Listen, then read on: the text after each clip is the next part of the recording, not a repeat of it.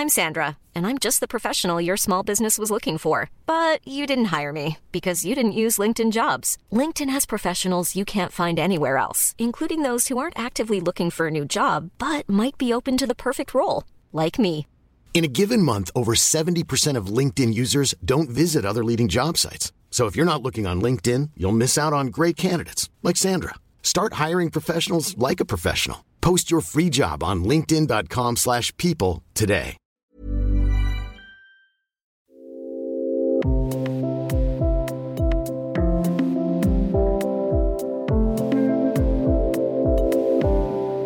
Wo ist er? Was kann er? Haben ihn auch Männer?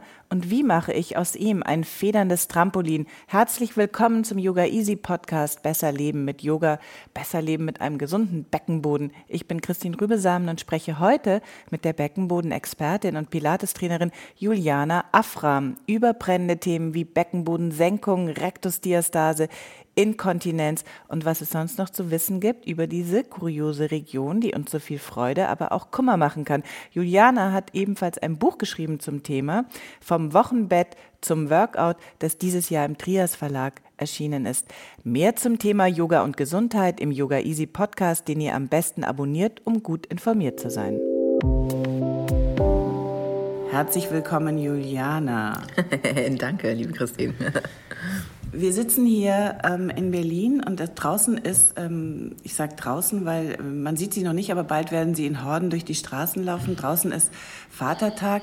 Äh, gleich zu Beginn, weil wir über den Beckenboden reden, sollen auch Männer zuhören? Unbedingt. Für die ist es ja auch wichtig, ne? Ja, aber da müssen wir vielleicht erstmal ein äh, äh, wichtiges Mysterium aufklären. Ähm, haben Männer überhaupt einen Beckenboden? Ja, natürlich. Wir sind doch alles äh, Menschen und wir sind relativ ähnlich gebaut, also ziemlich gleich gebaut, mit ein paar offensichtlichen Unterschieden. Ähm, aber natürlich haben Männer einen Beckenboden. Also ihr Männer da draußen, ob Väter oder nicht, egal welchen Alters, hört zu, auch ihr habt einen Beckenboden und ich nehme an, auch ihr könnt was für ihn tun. Gleich mal äh, zur Semantik, den äh, Begriff Beckenboden, findest du den geglückt? Gutes Wort? Ja, ist ein gutes Wort, weil es sagt genau das, was es ist. Es ist der Boden ähm, und äh, ist der untere Abschluss und er hilft uns quasi in der Stabilität und in der Aufrichtung und sorgt für Erdung. Also gut, gutes Wort. Beschreib uns mal dieses Ding. Aus was ist es gemacht und wo genau äh, im Becken ist der Boden? Äh, genau, also der Beckenboden, wo der ist.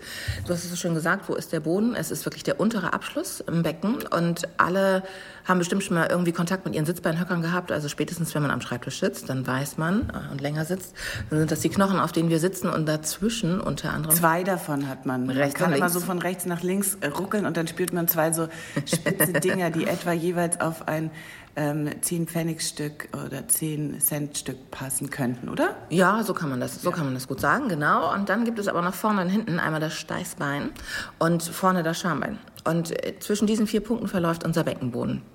Und äh, das macht er in unterschiedlichsten Verlaufsrichtungen. Also man hat früher immer so ein altes Modell, ist die drei Schichten des Beckenbodens.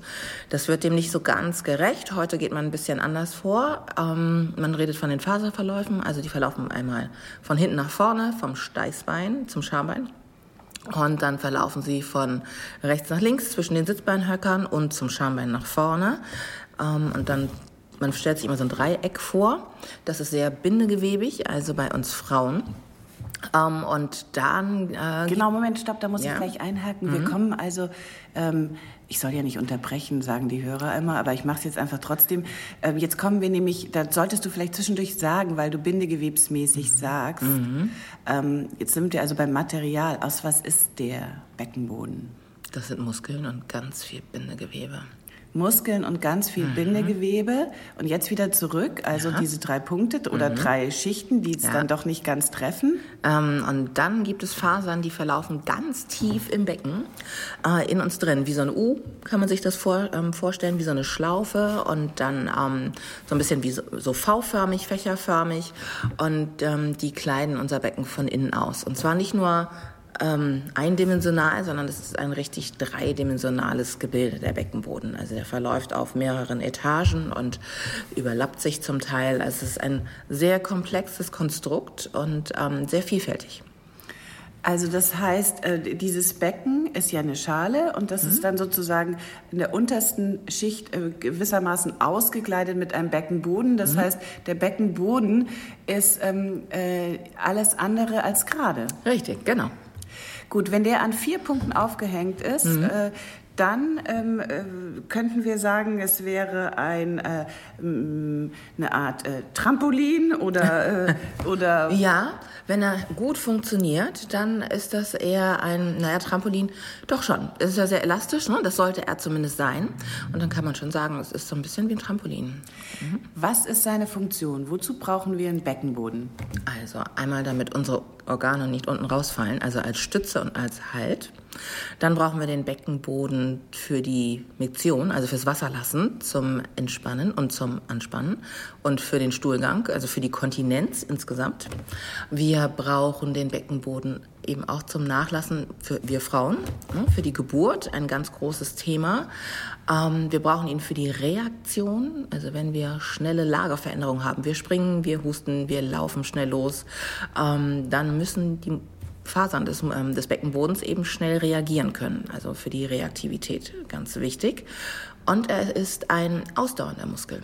Und das sind ausdauernde Muskelfasern im großen, oder im großen Anteil, weil der Beckenboden ist 24-7 immer aktiv. Der hat nie Pause. Macht das Ganze aber äh, ohne zu meckern äh, in der Regel von alleine. Richtig, genau. Eigentlich sind wir uns dessen ja gar nicht so bewusst und eigentlich immer erst dann, wenn irgendwas am Argen ist, dann wissen wir, oh, da gibt es auch noch was in uns drin. Das ist dann der Beckenboden.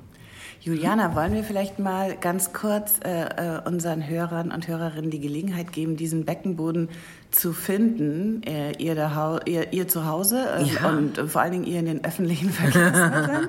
in den öffentlichen Verkehrsmitteln. Mhm. Ähm, wie finden wir den Beckenboden im gesunden Zustand? Also, am besten ist aufrecht hinsetzen, weil die sitzende Position ist eine hervorragende, ähm, ist eigentlich die beste Position mit, mhm. äh, um den Beckenboden zu trainieren und auch zu finden. Dafür setzt man sich aufrecht hin auf die Sitzbeinhöcker und die Beine sind ein bisschen weiter als hüftbreit geöffnet und die Füße gut geerdet. Der Oberkörper ist ganz aufgerichtet und die Schultern sind über dem Becken, so dass man ganz, wirklich ganz locker und frei sitzen kann. Und vielleicht rutscht ihr noch mal so ein bisschen hin und her, rechts und links, so dass ihr die Sitzbeinhöcker wirklich findet, ähm, die Wirbelsäule aufgerichtet lasst und dann äh, kippt mal das Becken nach vorne, so ein bisschen in Richtung Hohlkreuz und dann nochmal das Becken nach hinten kippen, so dass der untere Rücken ein bisschen rund wird. Nochmal für die Wahrnehmung. Und dann bleibt aufrecht sitzen auf den Sitzbeinhöckern. Und jetzt kann man sich vorstellen, dass man die Muskeln um den Anus herum zuschnürt. Die Muskeln um die Vagina herum, die will man ein bisschen enger machen. Das ist so ein bisschen wie, als müsste man einen Tampon festhalten oder als würde man Sex haben und ähm, den Mann festhalten wollen. Und die Muskeln um die Harnröhre, die verschnürt man auch. Dann würde man, man muss mal dringend auf die Toilette, aber es ist gerade keine in Sicht. So. Juliana, das mhm. ist ja schon wahnsinnig schwierig. Wie hält man denn diese drei Muskeln auseinander? Das macht die Übung vermutlich. Das macht einmal die Übung und es ist letztendlich funktioniert das ja alles immer nur in Kombination. Aber wenn man so gar keine Idee hat von seinem Beckenboden, dann muss man sich einmal wirklich gedanklich, also muss das Hirn quasi die äh, neurologische Autobahn äh, über die neurologische Autobahn erstmal den Weg finden äh, zum Beckenboden. Und dann ist es ganz gut, wenn man weiß, es gibt da so drei Körperöffnungen, die kann man ansteuern, also ganz bewusst. Und wenn man das geschafft hat, dann sollte man sich auf jeden Fall, und das ist ein sehr wichtiger Punkt, darauf konzentrieren, den Beckenboden nicht nur zu schnüren und zu verengen, die Muskulatur, sondern eben auch zu heben. Also den Beckenboden so ein bisschen in sich hineinheben, sodass der Unterbauch etwas flacher wird und so ein bisschen straffer wird. Und äh, dann hat man äh, eine ganz gute Beckenbodenkontraktion. Also, so haben wir jetzt alle mal unseren Beckenboden ähm, besucht, da ja. unten ähm, im gesunden Zustand hoffentlich. Äh, ich finde noch ganz schön als Bild ähm, den, die Vorstellung von einem ähm, Laken, das man äh, spannt und so ein bisschen nach oben hebt, bevor man das Bett bezieht. Ist ein bisschen, ähm, ist ein bisschen ja. ähm, auch schon, äh, hatte ich noch gar nicht. aus dem Haushalt, aber äh, ist, ich finde das ganz gut, weil man hat dann so das Gefühl, dass es, man hält es eben rechts und links eigentlich fest und hebt es so ein bisschen nach oben, zieht es zieht es strafft an, es. strafft es, mhm. und das und das bringt zusammen dieses, äh, diese leichte Spannung, aber auch das Hebende. Ja, ja, gut. Schenke ich dir die Metapher. Super. wie ist es ähm, jetzt, wenn der Beckenboden nicht so gut ist? Mhm. Ähm, äh, ist es, wie, wie, woran merken wir, wenn da was nicht funktioniert? Das kann sich in Rückenschmerzen äußern. Ähm, das kann Nackenverspannung machen. Das heißt gar nicht immer, dass man inkontinent ist. Das ist natürlich auch ein Zeichen, wenn man äh, anfängt, Urin zu verlieren oder eben auch Stuhl oder unkontrolliert pupsen muss. Das sind eben auch Zeichen für eine Beckenbodendysfunktion, so heißt das auch schlau. Ähm, aber grundsätzlich kann das eben auch schon mit Rückenproblemen beginnen, wenn der Beckenboden eben zum Beispiel einen sehr hohen Tonus hat ähm, dann spricht man eigentlich eher von einem verspannten Beckenboden, der nicht so reaktionsfreudig ist. Ähm, das heißt, es geht gar nicht immer darum, dass die Muskeln viel zu schwach sind. Also der ist in dem Sinne nicht, ist eben nicht voll funktionsfähig, aber nicht abgeschwächt in dem Sinne, wo man denkt, oh, die Muskeln haben gar keine Kontraktionsfähigkeit oder keine Kraft in der Kontraktion. Da gibt es Unterschiede, das muss man differenzieren. Also man kann, ähm, wenn man wirklich eine ein handfestes Beckenbodenproblem hat und auch ähm, Urin abgeht ungewollt oder wie gesagt man unkontrolliert pupsen muss oder auch Stuhl verliert, was eben auch keine Seltenheit ist, aber worüber natürlich niemand gerne spricht, mhm. ähm, dann muss man das einmal ärztlich abklären lassen. Das ist ganz wichtig. Das heißt also äh, für alle die von euch, die auf den Prä- und Postnatal mhm. Teil warten, der kommt noch. Darüber werden wir nach gleich sehr ausführlich sprechen. Aber zuerst noch mal Beckenbodenprobleme haben also nicht nur alte Leute, Nein. wenn die Muskulatur zu schwach ist, mm -mm. ist, sondern eben auch, du hast es gerade äh, gesagt, ähm, äh, durchaus junge Leute, wenn ja. die Muskulatur, du hast den Begriff Tonus benutzt, das mhm. bedeutet also die Muskelspannung ist zu hoch. Ja. Zu hoch im Vergleich zu was? Was ist da normal? Oder woran, woran weiß ich, dass, ähm, dass mein Beckenboden verspannt ist, eben wenn mhm. ich Rückenschmerzen habe oder eben diese Symptome habe? Kann das auch kommen, wenn man ähm, zu viel trainiert, zu ja. viel Bauchmuskeln macht zum Beispiel. zum Beispiel. Das ist ja was, was wir bei Yogis oft sehen. Nicht so sehr das Sixpack, aber doch so eine ganz harte, ganz harte Core-Praxis. Mm. Gibt es da einen Zusammenhang? Da könnte, könnte man. Es gibt viele Zusammenhänge. Ne? Man kann das nicht so auf eins festlegen, aber auch das kann ein Übertraining der Bauchmuskulatur, ja, kann auch ähm, eine Beckenbodenproblematik machen.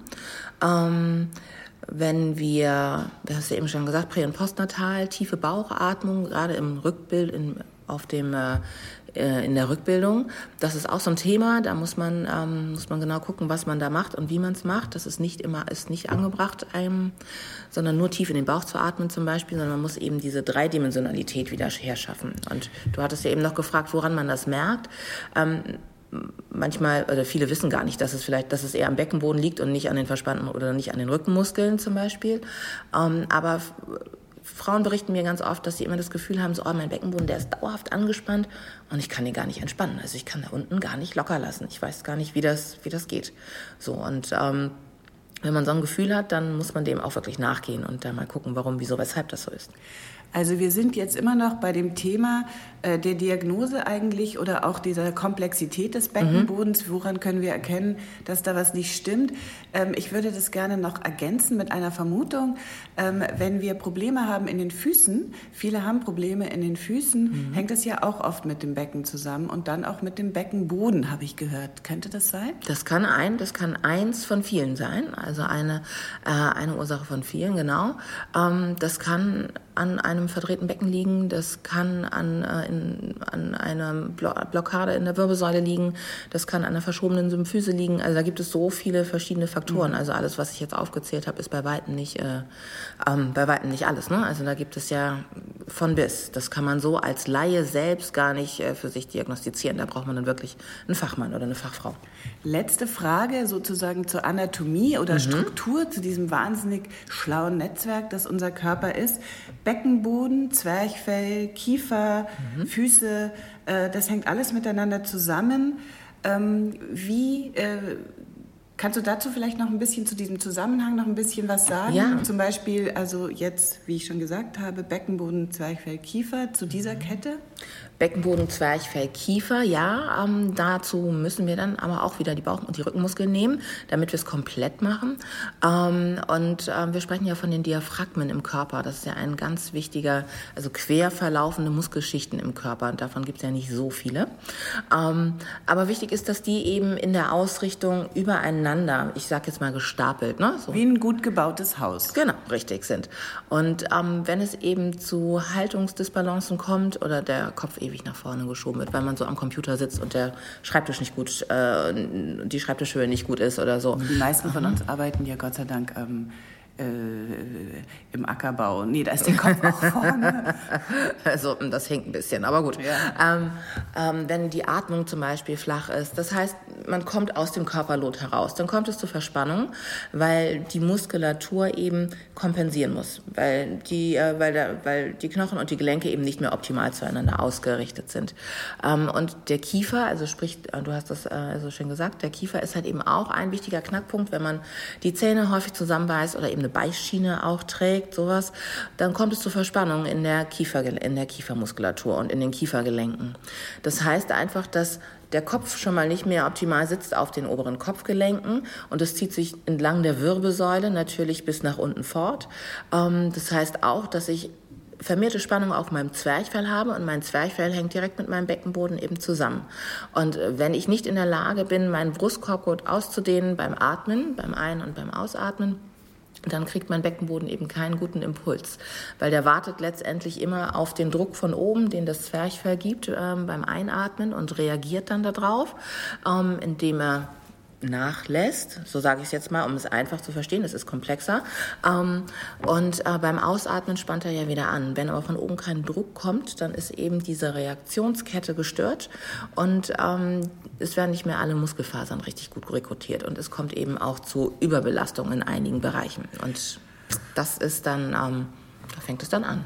So, und das sollte man eben auch mal untersuchen lassen, wenn man merkt, dass es da Probleme gibt. Das ist ganz schön viel Information. Ich würde mhm. sagen, ähm, schließt noch mal kurz die Augen zu Hause und stellt euch, diese, stellt euch diesen, äh, dieses äh, Hochhaus, das ihr da darstellt, ähm, äh, innerlich. Stellt euch das äh, ruhig mal kurz vor, diese äh, verschiedenen Stockwerke und diese verschiedenen Schichten, Kiefer, Zwerchfell und ähm, Beckenboden wenn ich das richtig verstanden habe, dann ist es ja, wie man es dreht und wendet, äh, immer so, dass äh, der Beckenboden äh, sozusagen die ganze Sache ausbaden muss. Das ist am untersten Ende, ne? Und die Schwerkraft wirkt halt von oben nach unten, ja. Gut, dann lass uns jetzt über Schwangerschaft sprechen, denn die größte Belastung für den Beckenboden, auch ihr Männer, hört jetzt trotzdem bitte weiter zu, ist eine Schwangerschaft. Warum? Einmal, ähm, weil wir natürlich hormonell bedingt in der Schwangerschaft äh, werden Gelenke, Bänder, Muskeln, es wird alles weicher, damit wir Raum schaffen für das, für das wachsende Baby in uns. Und ähm, mit fortschreitender Schwangerschaft werden natürlich auch die Mus wird natürlich auch die Muskulatur ein bisschen weicher. Das Baby wächst in uns im Becken und es, man muss sich vorstellen, der Beckenboden wird so ein bisschen verdrängt, auch durch das, durch das Gewicht, das von oben kommt. Das ist völlig normal und auch völlig in Ordnung, aber es ist eben eine große Belastung. Und der Beckenboden, da gibt es eben auch so Spazien, nennt sich das. Das sind so kleine Freiräume. Ne? Und natürlich werden die auch weiter. Das heißt, dieses ganze aufgelockerte Gewebe muss zusätzlich, ähm, hat zusätzliches Gewicht, das auf ihm lastet und muss eigentlich zusätzlich mehr Arbeit verrichten, ist aber nicht in der Lage dazu. Das heißt, Schwangerschaft ist wirklich die, ähm, ja, so wie du gesagt hast, ne? die, ähm, die höchste Belastung für uns Frauen, ähm, wenn es um den Beckenboden geht. Und äh, danach, also einmal auch die statischen Veränderungen mit dem nach vorne gekippten Becken, ähm, mit dem weiter werdenden Brustkorb, ähm, mit den Muskeln, die unser Becken auf, den Ober, auf dem Oberschenkel stützen, die werden eben auch, werden eben auch aus ihrer Lotlinie oder aus ihrer Zugrichtung geholt. Die Bauchmuskeln sind abgeschwächt, ähm, weil sie einfach ausdünnen während der Schwangerschaft und ähm, das hat alles eine Auswirkung darauf, wie wir gehen, wie wir stehen, wie wir uns belasten. Und äh, deswegen ist es eben so wichtig, dass wir uns um den Beckenboden schon in der Schwangerschaft kümmern. Nicht erst danach, sondern schon während der Schwangerschaft. Ja, oder doch lieber ein Hund. ja, also Oder so. Du hast auch äh, äh, schon mal gesprochen über Seitendifferenzen. Also wir mhm. haben jetzt die, die Konsequenzen für die Statik sozusagen, hast du erwähnt. Ähm, mhm. Und die Seitendifferenzen, äh, wenn wir nochmal bei dem Bild des, der, der Schale bleiben mhm. oder des Beckens als äh, Behälter gewissermaßen, ähm, die Seitendifferenzen, heißt das dann, das Becken kippt? das Becken kippt. Ja, es kippt nach vorne. Ähm, also man sieht ja bei, äh, bei den Schwangeren immer so schön hinten den unteren Rücken, ähm, wieder diese Kurve nicht mehr so schön lang ist, ähm, sondern da greifen sich auch wird. immer alle hin. Mhm, genau, richtig so. Und da steht man auch gerne mit beiden Händen und versucht sich irgendwie so ein bisschen abzustützen. Und das ist natürlich eine Wahnsinnsbelastung ähm, für die Wirbelsäule, ähm, weil das Becken eben weiter nach vorne gekippt ist, also bauchwärts. Ähm, und das bedeutet, dass die Muskulatur im Rücken wahnsinnig viel arbeiten muss, um einfach ähm, da die Stabilität zu halten. Und vorne kommt kein Gegenhalt, weil da ist das Baby und die Bauchmuskeln werden natürlich so, wenn wir an das letzte Trimester, an das dritte denken, sind die natürlich auch ähm, nicht mehr, einfach nicht mehr voll funktionsfähig. Bedeutet aber pränatal, man kann mhm. also was tun für seinen Beckenboden, indem man vor der Geburt die Rückenmuskeln stärkt? Rückenmuskeln, Bauchmuskeln ganz sanft, die Beckenbodenmuskulatur auch. Ähm, und man geht einfach, am besten macht man ein tolles Geburtsvorbereitungstraining ähm, und bereitet sich einmal so auf die Geburt vor und tut gleichzeitig was für den Alltag als werdende Mutter für sich. Wenn es dann soweit ist und wir haben die Geburt, dann gibt es etwas ähm, äh, Grausiges, Dammriss genannt. Da mhm. gibt es verschiedene Schweregrade, mhm. äh, zweiter, dritter, vierter, fünfter.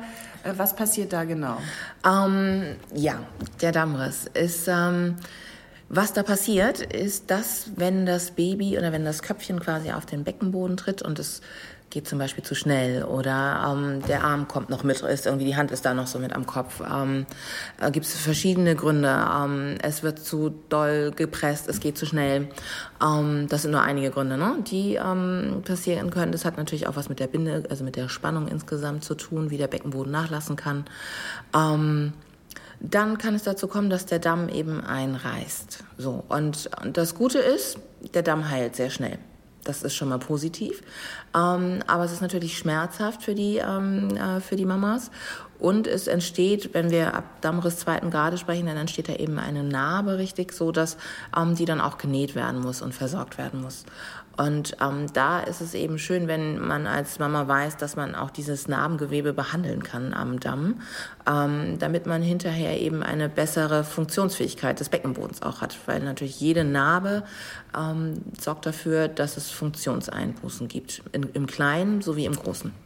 Also wenn man sich mal jetzt, ähm, entschuldigt das Wort, äh, so ein. Schlachtfeld vorstellt, mhm. wäre es da nicht vernünftig, äh, sollen wir jetzt nicht allen zu einem Kaiserschnitt raten?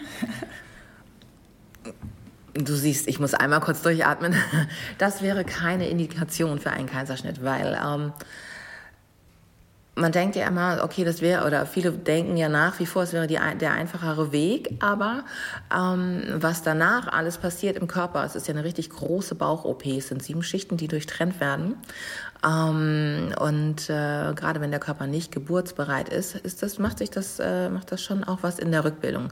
Man hat einfach erstmal Schmerzen, das auch über einen längeren Zeitraum und man muss aber sein Baby ver, ähm, versorgen oder will das auch versorgen, kann aber nicht so richtig sich bewegen. Und es dauert bis zu einem Jahr, bis eben die Narbe richtig verheilt ist. Es sind ja drei Narben mindestens, die da, ähm, oder drei Nähte besser gesagt, die da äh, gemacht werden. Und wir sehen immer nur die oberste Naht, aber wir sehen nicht, was äh, unter der Bauchdecke passiert ist, beziehungsweise am Uterus direkt. Und es kann zu Verwachsungen, zu Verklebungen kommen, ähm, die dann im Nachhinein auch große, große Probleme bereiten können. Aber man hätte den Beckenboden gerettet. Oder ja. etwa nicht. Du hast doch selbst schon gesagt, dass die höchste Belastung während der Schwangerschaft ist und nicht ähm, die Geburt, die, ähm, die vaginale Geburt in der Tat, das ist das i-Tüpfelchen. Das können wir auch nicht, ähm, das kann man jetzt auch nicht schönreden oder so. Ne? Aber nichtsdestotrotz, ähm, wenn wir auf das Thema Inkontinenz zum Beispiel gucken, ist die Wahrscheinlichkeit, eine Inkontinenz zu entwickeln nach einem Kaiserschnitt wirklich nur marginal geringer als nach der vaginalen Geburt. Also das wäre kein Grund, deswegen einen Kaiserschnitt machen zu lassen. Das war nämlich eine Frage, die ich bekommen habe. Das mhm. heißt also auch, die äh, von euch, die mit dem Gedanken an einen Kaiserschnitt spielen, um mögliche Konsequenzen äh, zu vermeiden. Mhm. Äh, auch ihr äh, seid angesprochen, wenn es um den Beckenboden geht. Auch euer Beckenboden ähm, braucht äh, Zeit äh, zu heilen und braucht besondere Aufmerksamkeit. Ähm, in welchen Schritten geht die Beckenbodentherapie nach der Geburt? Jetzt sind mhm. wir bei Postnatal vor ja. und was ist Ihr Ziel? Also die Beckenbodentherapie und ähm, Frankreich macht es uns so schön vor. Da gehen die Frauen ja sechs bis acht Wochen ähm, postpartum wirklich zur Beckenbodenphysiotherapie. Ähm, und da geht es darum, einmal zu gucken, ob ähm, eventuelle Verletzungen oder eventuelle Verletzungen einmal abzuchecken und zu schauen, ob die gut verheilt sind natürlich. Und dann geht es darum, den Beckenboden auf seine Funktion hinzuprüfen. Das macht man mittels vaginaler Palpation. Also die Therapeutin ähm, führt dann einen Finger ein rein in die Vagina und äh, guckt an den verschiedenen Punkten, muss man sich so vorstellen wie ein Ziffernblatt. Ähm, und dann gibt es verschiedene Punkte, die eben abgetastet werden und ähm, eventuell auch behandelt werden, wenn das notwendig ist, weil es eben ähm, Verklebungen ähm, ähm, Hartspannen gibt in der Muskulatur. Ähm, dann testet sie, ob es eventuell zu inneren Verletzungen gekommen ist, die man ja so von außen erstmal gar nicht wahrnimmt. Ähm, ob es zu Anrissen, Abrissen gekommen ist am Beckenboden, das ist eben auch etwas, was äh, passieren kann. Dann funktioniert der Beckenboden natürlich auf einer Seite ähm, anders als auf der anderen Seite. Es ist schwächer auf der einen Seite, weil die Muskulatur dort eben ähm, nicht mehr voll funktionsfähig ist dieses Vorgehen, mhm. ja, könnte man ja theoretisch auch schon mal selber machen, oder? Man könnte jetzt einfach selber gucken, wie ist mein Beckenboden, mhm. wie ist der eigentlich? Und dann äh, prüfe ich mit dem Finger und schaue, ob ich da Unterschiede feststelle. Genau, ob ich Unterschiede feststelle, ob ich meine Muskulatur anspannen kann willentlich und man kann selbst testen, wie stark die, ähm, die Anspannung ist und äh, gibt es vielleicht äh, im hinteren Bereich, fühlt sich da die Spannung anders an als im vorderen oder wie lange kann ich sie halten? Also das kann ich alles selbst selbst für mich ähm, abprüfen oder überprüfen. Ähm, aber wenn ich ein valides Ergebnis haben möchte, dann brauche ich definitiv eine Beckenbodenphysiotherapeutin, mhm. die sich damit ähm, auskennt und dann auch genau sagen kann, was man tun soll. Und mittels Ultraschall wird eben auch geguckt, ähm, wie ist die Blasenhaltstabilität denkt man jetzt erstmal so, hm. Aber um kontinent zu bleiben, muss eben die Muskelkontraktion so sein, dass sie den Blasenhals in seiner Position halten kann. Und äh, das kann man eben hervorragend auf dem Ultraschall sehen und das kann man nicht sehen im, ähm, das kann man nicht mit den Händen fühlen oder wahrnehmen, sondern dafür braucht man wirklich ähm, ein Ultraschallgerät, um zu gucken, was macht die Blase, ähm, wie verhält sie sich oder was macht auch der Darm, das Rektum, wie sieht's aus ähm, in der Vagina? Gibt es da so gibt es da so Einstülpungen, die vielleicht von von der Blase her in die Vaginalwand kommen, von vorne oder von hinten, von der ähm, vom Rektum in die hintere Vaginalwand? Und das kann man selbst als Frau auch tasten. Also wenn man einen Finger in die Vagina einführt und man spürt dann ähm, eine Vorwölbung und vielleicht kann die eine oder andere auch selbst ausmachen, ob die von vorne oder von hinten kommt. Dann weiß man, dass da eben an dem jeweiligen Organ, dass das sich so ein bisschen in die Vaginalwand hinein, hineinbegeben hat und so ein bisschen abgesunken ist. Das ist etwas, das häufig gar keine Probleme macht. Ähm, aber wenn es Probleme macht, sowas wie eine Schwere im Beckenboden oder ein Druckgefühl auch im Beckenboden ähm, oder eben auch eine Inkontinenz, die kann auch nur latent sein. Das heißt nicht, dass das unbedingt immer schwallartig ist, sondern auch nur ein paar Tropfen und auch das ist eine Inkontinenz. Ne? Ähm, dann sollte man das auf jeden Fall wirklich physiotherapeutisch, Beckenboden physiotherapeutisch abklären mhm. lassen. Also, man ist gut beraten, nach mhm. einer Geburt äh, jemanden ähm, zu bitten, das zu klären, wie mhm. du sagst, um ein valides, also ein, ein, ein, ein äh, gutes Ergebnis äh, zu bekommen über den Zustand des mhm. Beckenbodens. Man kann auch selber was dazu tun und selber prüfen. Dann hat man einfach die eigene Einschätzung noch dazu. Also beides zusammen. Es gibt dann wahrscheinlich ein ganz gutes Bild. Und wenn man dann ein Ergebnis hat, dann weiß man auch, wie schnell man loslegen kann und was macht man dann genau? Genau, also das ist eben ganz wichtig. Bevor man in den Rückbildungskurs geht, sollte man diese Untersuchung machen lassen, auch wenn sie eben nicht automatisch vom Arzt verschrieben wird. Ähm, Finde ich, ist das etwas, was sich jede Mama auf jeden Fall gönnen sollte, ähm, weil das bestimmt natürlich auch den weiteren Verlauf der Rückbildung und dann auch auf lange Sicht gesehen, ähm, wie es so mit der Beckenboden oder wie es so um die Beckenbodengesundheit besteht. Und ähm, ich weiß ja, dass es immer ganz viele sportliche Mamis gibt äh, und auch gerade die äh, Zuhörer vom Yoga Easy Podcast, die natürlich alle gerne schnell wieder zurück wollen auf die Yogamatte. Und ähm, aber das allererste ist wirklich die Basis und die muss stimmen. Also es geht wirklich erstmal nur darum, den Beckenboden wieder wahrnehmen zu können. Wenn man nämlich spontan entbunden hat, dann ist es so, dass der Beckenboden um das 3,2-fache gedehnt wurde. Das kann kein anderer Muskel in unserem Körper. Das kann nur unser weiblicher Beckenboden. Das ist eigentlich eine Sensation. Aber wenn man sich das vorstellt, dann wie, was das bedeutet an Belastung, dann muss man eben auch die nötige Regenerationszeit einrechnen. Und das geht nicht in sechs bis acht Wochen Wochenbett ist der Beckenboden nicht wieder so, wie er vorher mal war. Ähm, er wird sowieso nie wieder so, wie er mal vor, der, ähm, vor den Schwangerschaften war. Ähm, das ist einfach so, aber das ist auch völlig okay, weil damit können wir, können wir auch gut klarkommen, wenn wir dann ähm, adäquat was tun für den Beckenboden. Also sprich mit Wahrnehmungstraining beginnen, mit Wahrnehmungsübungen, mit Atemübungen, weil Atmung und äh, die Beckenbodenfunktionalität hängen unmittelbar miteinander zusammen ähm, dass wir die Bauchmuskeln trainieren, aber eben immer erst den Beckenboden und dann die Bauchmuskeln, damit wir nicht ähm, zu viel Druck ausüben. Und den intraabdominellen Druck, also sprich der Bauchdruck, der in uns herrscht und der sich verändert mit Belastung, ähm, schon mit dem Aufstehen, mit dem Husten, mit dem Niesen, ähm, dass wir den wieder gut kontrollieren können, weil das ist eben nicht, ist eben nicht ähm, möglich direkt nach der Schwangerschaft. Und das braucht seine Zeit. Was du rund um die Schwangerschaft auf der Matte tun kannst, erfährst du bei uns bei Yoga Easy, dem größten Online-Yoga-Portal Europas, mit einem speziellen Mamas T-Programm mit vielen gezielten Yoga-Videos für Dehnung und Mobilisierung sowie allen wichtigen Informationen für dich. Hilft viel Sex bei der Rückbildung des Beckenbodens? Wenn man Lust drauf hat, ja.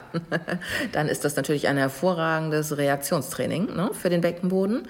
Ähm, Kontraktion, lösen. Lösen, genau, richtig. Ähm, wenn man Lust drauf hat. Das finde ich eben auch nochmal wichtig, ähm, weil viele Frauen auch zu mir kommen und eigentlich keine Lust haben auf Sex so direkt nach der Geburt und auch nicht im Wochenbett und sagen so, oh, wenn ich nicht müsste, würde ich nicht. Aber der Mann besteht da drauf und dann finde ich das immer wichtig, dass man da in den Dialog tritt. In anderen Kulturen braucht man, gibt es 40 Tage sozusagen, wo die Frau ähm, ähm, unantastbar ist und ich finde, das ist irgendwie auch, also ich finde das gut. Das mhm. ist auch gut so. Und wenn einem selbst nicht danach ist, dann sollte man sich auf gar keinen Fall dazu drängen lassen, weil es macht eher Schaden, als dass es ähm, Nutzen bringt. Aber keinen physischen Schaden? Nee, eher emotional. Emotional. Mhm. Und auch vielleicht auch physischen Schaden, gerade wenn man eine Geburtsverletzung hatte. Mhm. Ist ja nicht nur der Dammriss, kann ja auch ein Scheidenriss sein. Es kann innen im Beckenboden irgendwas ähm, äh, kaputt gegangen sein. Und wenn die Frau das Gefühl hat, da stimmt irgendwas nicht und nur so ein leichtes Unwohlsein verspürt, dann ist das etwas, dem man unbedingt nachgehen muss. Also da darf man auf sein Bauchgefühl hören. Ich finde ja nach Schwangerschaft und Geburt ist das am größten. Da ist man irgendwie so offen und so empfänglich für alles und ähm, dann sollte man auf jeden Fall drauf hören. Also wir sind natürlich jetzt so mitten im tiefsten Yoga. Also wir sprechen darüber, welche Aufmerksamkeit man einer äh, zentralen Region im Körper schenken soll, wie man die bewerten soll, also wie wichtig das ist, äh, wie man seinen äh, Sinnen, seiner Intuition, seinen Instinkten äh, vertrauen soll, um ähm, äh, zu heilen oder, oder so zu sein, wie man das dann eben möchte. Jetzt nochmal ein anderes, sensationell schwieriges Wort. Ich hoffe, ich spreche es richtig aus. Ähm, Recto, Rector Diastase, Rector Diastase. Rectus Diastase. Rectus Diastase. Mhm. Ähm, Rectus Diastase, kannst du uns das, äh, äh, so denen von uns, die kein großes Latinum haben, mal kurz übersetzen? Rectus Diastase? Mhm. Also, Rectus ist ja aufrecht, gerade. Ähm, da geht es um die geraden Bauchmuskeln. Die verlaufen vom Brustkorb ähm, zum Schambein, von rechts und links. Das könnt ihr jetzt äh, selber auch noch mal. Wie, wie finden wir die? Wie können unsere Hörer das mal schnell ähm, Ihr findet abtasten? die, wenn man ähm, in der Rückenlage ist zum Beispiel und den Kopf anhebt, also so in so eine Crunch-Bewegung geht, dann sind das die geraden Bauchmuskeln, die da aktiv werden. Und ähm, man kann sie entweder sehen, wenn man einen geringen Körperfettanteil hat, ähm, oder man kann sie auch einfach spüren, indem man die Hand drauflegt. Und dann gibt es einen rechten und einen linken. Und ähm, dazwischen gibt es eine bindegewiebige Linie, die nennt sich Linie alba, also die weiße Linie. Und in der Schwangerschaft ist es so, dass sich das Muskelgewebe und das Fasziengewebe eben ausdünnt. Ähm, und in der Rückbildungszeit soll sich das eben wieder zurück, soll sich das wieder stabilisieren. Und per se ist eine Rektusdiastase was ganz Normales. Alle Frauen haben das, 100 Prozent der Frauen haben das während der, ähm, zum Zeitpunkt der, der Geburt. Und dann ist es so, dass sich das bei vielen eben zurückbildet von allein. Und dann gibt es aber immer noch so ein bisschen über 30 Prozent. Ähm, da geht es nicht von alleine. Die haben dann also einen äh, tiefen Graben ähm, entlang dieser Linie mhm. zwischen den äh, rechten und linken ähm, Muskelsträngen. Was ist da, äh, was, was kann man dazu sagen? Was, was, welche Asanas helfen, welche auf keinen Fall? Ähm, das ist die beliebte Frage. Welche Übung kann ich machen? Man kann eigentlich alle Übungen machen. Ähm, man, es kommt nur auf den Zeitpunkt an, wann. Und man muss rausfinden, warum, wieso, weshalb diese Rektusdiastase da jetzt äh, ähm, so hartnäckig ist. Grundsätzlich ist es so, dass ähm, auch Mamis, ähm, die Frage kommt häufig und deswegen möchte ich kurz darauf eingehen, Kaiserschnitt. Ähm, Frauen fragen eben, hm, ich hatte einen Kaiserschnitt und eine Rektusdiastase, hängt das irgendwie zusammen? Kann das zusammenhängen? Ja und nein. Es gibt, die Studienlage ist wirklich schlecht, aber wie gesagt, beim Kaiserschnitt werden die Bauchmuskeln ja längs eröffnet, also richtig zur Seite geschoben. Deswegen, es rumpelt ja auch richtig beim Kaiserschnitt. Das ist ja keine sanfte Angelegenheit, sondern da sind wirklich Kräfte, die auf dem Körper walten und auf dem Gewebe walten. Und wenn dann irgendwie die Bauchfaszien, wenn das einmal so quer zur Seite geschoben wird und so längs eröffnet wird, ähm, dann kann es da eben auch dazu ähm, zu kommen, dass das Gewebe verletzt wird. Und dann wird genäht und dann ähm, ist natürlich auch die Nervenreizleitung gestört, eben weil auch Nervenstränge durchtrennt werden und Lymphknoten und alles, ähm, was da so in der Bauchdecke ist. Und ähm, dementsprechend betrifft das Mamas nach Spontangeburt und eben auch Mütter nach, nach Kaiserschnitt. Mm, es gibt nicht die eine Übung, wenn ich sie kennen würde, würde ich sie euch allen, äh, würde ich sie uns allen einfach äh, zur Verfügung stellen. Aber es gibt nicht die eine Übung. Und es ist auch so, dass man bei einer Rektusdiastase, ähm, man soll es immer erst konservativ probieren. Ähm, das äh, möchte ich 100% unterstützen. Aber man muss eben auch sagen, bei einigen Müttern bringt es was und bei anderen Müttern bringt es eben nichts. Warum, wieso, weshalb? Kann man nicht gesichert sagen. Ähm, was man aber sagen kann, ist, dass eine Rektusdiastase nicht nur mit Übungen, also dass man nicht nur mit Übungen ähm, ähm, daran gehen kann, sondern man muss das immer auch mit ähm, therapeutischen Behandlungen, mit physiotherapeutischen oder osteopathischen Behandlungen einhergehen lassen, ähm, weil es natürlich auch strukturelle Veränderungen gibt. Also es kann sein, dass die Rippen, Wirbelgelenke, also dort, wo die Rippen auf die Wirbelsäule treffen, ähm, dass da was schief steht. Es kann sein, dass das Becken schief steht. Es kann sein, dass die Symphyse unter, ähm, in der Schwangerschaft und unter der Geburt eben nach wie vor verschoben ist. Es kann sein, dass es ein manifestes Beckenbodenproblem ist und das Auswirkungen hat auf die Funktionalität. Also da gibt es viele Gründe und die muss man rausfinden und dann kann man loslegen mit Übungen und Behandlung. Worauf man auf jeden Fall achten soll, und das macht einen Großteil einer Rektusdiastasentherapie aus, ist das Alltagsverhalten. Also wie stehe ich auf vom Stuhl, wie stehe ich auf aus dem Bett, immer bitte über die Seite und nicht einfach Kopf hoch und äh, ähm, äh, oder so eine Crunch-Bewegung machen. Ähm, wie räume ich die Geschirrspüle äh, ein und aus? Wie hebe ich mein Baby auf? Wie atme ich? Ähm, wie gehe ich und wie stehe ich? Weil da hat man per Studien oder anhand von Studien eben auch gesehen, dass wie ich stehe und wie ich aufstehe vom Stuhl zum Beispiel einen größeren Bauchinnendruck macht, als äh, wenn ich mein Baby hochhebe zum Beispiel. Also, äh, zu Hause, ähm, mhm. ich hoffe, äh, wenn ihr nicht sitzt, setzt euch bitte kurz auf den nächsten Stuhl. Auch das geht im ähm, äh, DB-Bistro wunderbar. ja. Und, äh, wie sollen wir jetzt aufstehen? Sag uns mal an. Also, was äh, immer wunderbar hilft, man rutscht relativ weit nach, oder relativ weit nach vorne an die Sitzkante, ähm, atmet tief ein, mit dem Ausatmen verschnürt man seine Beckenbodenmuskulatur und hebt sie gleichzeitig in sich hinein und lehnt sich so ein bisschen nach vorne, stützt sich gerne mit den Händen auf den Oberschenkeln ab, Oberschenkeln ab drückt die Füße in den Boden und steht auf aus der Kraft der Beinmuskulatur, möglichst aufrecht. Habt ihr das alle begriffen? Also ich würde sagen, das wird ähm, eine neue Konkurrenzszene äh, für die berühmte Harry and Sally Szene. Wenn ihr beim nächsten Rendezvous im Restaurant aufstehen müsst, dann macht es bitte genauso wie Juliana das euch gerade gesagt hat. Genau, also mit dem Ausatmen, so dass man, ähm, dass man die Muskulatur, die Rumpfmuskulatur gut aktivieren kann über die Seite aus dem Bett, äh, also über die, auf die Seite rollen und dann sich nach oben aufsetzen. Ähm, äh, wenn man aus dem Liegen kommt zum Beispiel, ähm, also sprich nicht einfach so unkontrolliert nach vorne überbeugen, das darf man auch alles machen, ja. Aber wenn es gegen Nachmittag geht und man ist müde und ähm, man merkt so, oh, es wird anstrengend, also wirklich nochmal versuchen, sich darauf zu konzentrieren. Hm? Du hast es jetzt ähm, ein, zwei Mal schon gesagt und das ist eigentlich unser letzter großer Punkt.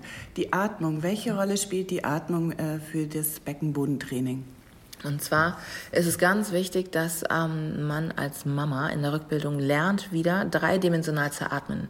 Also sprich den Atem in die hinteren, unteren Rippen oder Lungenflügel schickt, sozusagen, dass der Brustkorb sich richtig gut ausdehnen kann. Der hebt und senkt sich, der dehnt sich nach rechts und links und der Durchmesser vergrößert sich.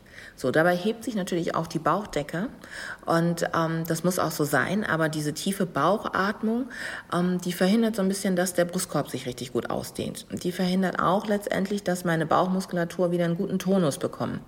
Ähm, und ich sehe das ganz häufig, wenn Yoga-Mamis zu mir kommen dann äh, in unsere Praxis und ich mit denen ins Training gehe und wir müssen erstmal viel Zeit mit der Atmung verbringen, ähm, mit, damit die dieses Ausdehnen, dieses Weiten des Brustkorbes wieder lernen ähm, und dann auch eben gut die Bauchmuskeln nachher ansteuern zu können. Und dass der Beckenboden eben auch wieder ähm, in eine gute, ähm, dass es eben eine gute, dass eben wieder harmonisiert, Atmung und äh, Beckenboden, Beckenbodenkontraktion. Also das ist ein großes Thema, gerade wenn man das anders gewohnt ist aus dem Yoga, dann muss man sich wirklich darauf konzentrieren.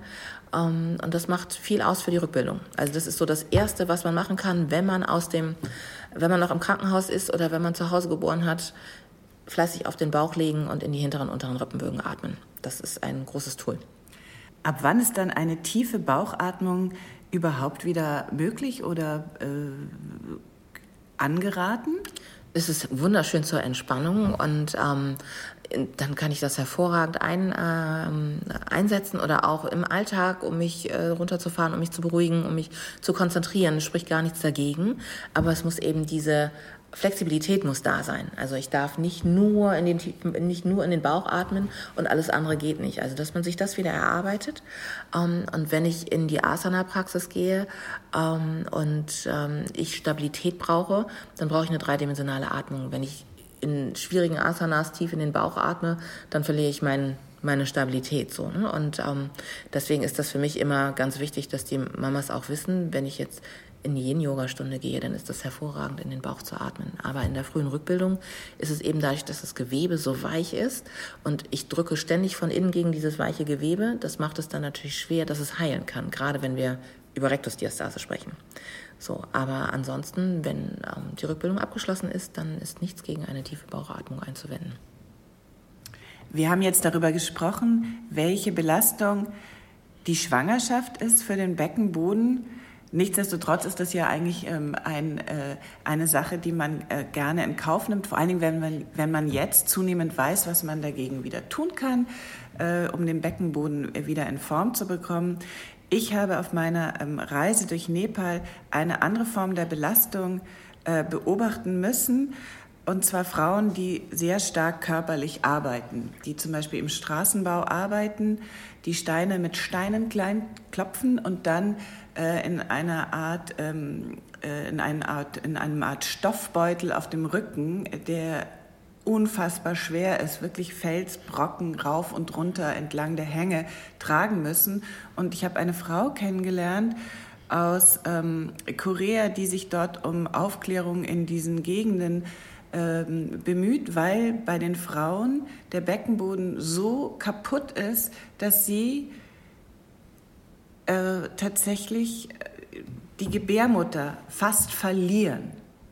Ja, das ist etwas, ähm, was bei solchen Belastungen, und das sind wahrscheinlich auch alles Frauen, die Kinder geboren haben, ähm, das sind natürlich immense Kräfte, die da wirken. Und so ein Beckenbodendezensus oder ein, vor ein, eine, ein Gebärmuttervorfall, was das jetzt wäre, was du ähm, beschrieben hast, das ist dann in solchen Fällen wahrscheinlich keine Seltenheit. Also ähm, ich kann mir gut vorstellen, dass viele Frauen gerade dann da drunter leiden, aber das wird wahrscheinlich nicht so großartig thematisiert. Ich könnte mir vorstellen, dass das nichts ist, worüber die ähm, gerne reden oder was da gesellschaftsfähig ist oder so. Doch, das ist eben ganz interessant und ich, deswegen mhm. wollte ich das jetzt zum Abschluss zur Sprache bringen, denn mhm. jetzt mhm. kennt man den Zusammenhang und das wird äh, sehr gut ähm, sehr gut dort äh, aufgenommen. Das Interesse ist riesig. Ach, toll. Und jetzt kann man nur hoffen, ähm, dass das auch tatsächlich Konsequenzen hat für diese äh, ziemlich brutale ähm, Arbeitspolitik mhm. dort. Ja. Mhm. Also das ist, ja, ich freue mich ja, das zu hören, dass es dann auch in solche Regionen vordringt, hm, weil grundsätzlich wird sich ähm, ja, also heute wissen wir so viel, aber es ist noch gar nicht so weit vorgedrungen in, ähm, an alle die, die sich eben nicht tagtäglich mit Medizin und ähm, mit, ähm, mit dem Körper beschäftigen. Deswegen finde ich das großartig, dass es gerade in solchen Regionen, ähm, wo die Frauen ja wirklich dann immens auch einen Leidens, großen Leidensdruck haben, ähm, äh, dass es dahin vordringt. Toll. Also deswegen ähm, schließen wir jetzt damit, dass ich dich einfach äh, vor der äh, versammelten Hörergemeinde dazu verdonnere, äh, dein ähm, äh, schönes Buch ähm, äh, auf Englisch zu übersetzen. Und ich stelle dann den Kontakt her zu dieser oh, Frau in Kathmandu. Und, ähm, oder wir fahren da einfach mal gemeinsam hin und ähm, tragen dieses äh, großartige Wissen eben auch in andere Regionen. Ich bin sofort dabei. Gut, Juliane, wir packen einen leichten, ähm, leichten äh, Rucksack. Mehr braucht man dort nicht. Ich danke dir sehr für dieses äh, sehr wunderbare Gespräch. Sag bitte noch zum Abschluss ein Wort über dein Buch. Wo kann man das kaufen? Also mein Buch gibt es ähm, in jeder Buchhandlung. Äh, da könnt ihr das beziehen. Und äh, geht bitte in die Buchhandlung. Und wenn es das da nicht gibt, dann geht zu Amazon. genau. Ähm, und äh, ja, vielen Dank, liebe Christine. Es hat mir eine Riesenfreude bereitet, hier zu sein. So, ich hoffe, das war interessant für dich. Du kannst mit Juliana Pilates üben, sowie auch jede Menge Prä- und Postnatal-Videos, zum Beispiel mit Nicole Bongartz bei Yoga Easy, dem größten Yoga-Portal Europas mit über 800 Videos. Geh auf yogaeasy.de slash podcastgutschein und teste uns zwei Wochen gratis. Ich freue mich über deinen Kommentar zu dieser Folge, auch über jede Art von Feedback, um den Podcast noch besser zu machen. Und damit es sich für dich auch lohnt, bekommst du von uns einen Gratis-Monat Online-Yoga geschenkt, wenn du bei iTunes eine Rezension hinterlässt und uns dann eine E-Mail schickst mit einem Screenshot deiner Rezension und zwar an support at yogaeasy.de.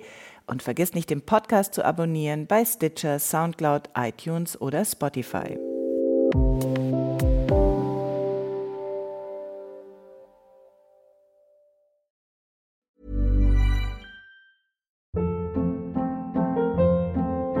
Hold up. What was that? Boring. No flavor. That was as bad as those leftovers you ate all week. Kiki Palmer here, and it's time to say hello to something fresh and guilt-free. Hello Fresh. Jazz up dinner with pecan-crusted chicken or garlic butter shrimp scampi. Now that's music to my mouth. Hello Fresh. Let's get this dinner party started. Discover all the delicious possibilities at hellofresh.com.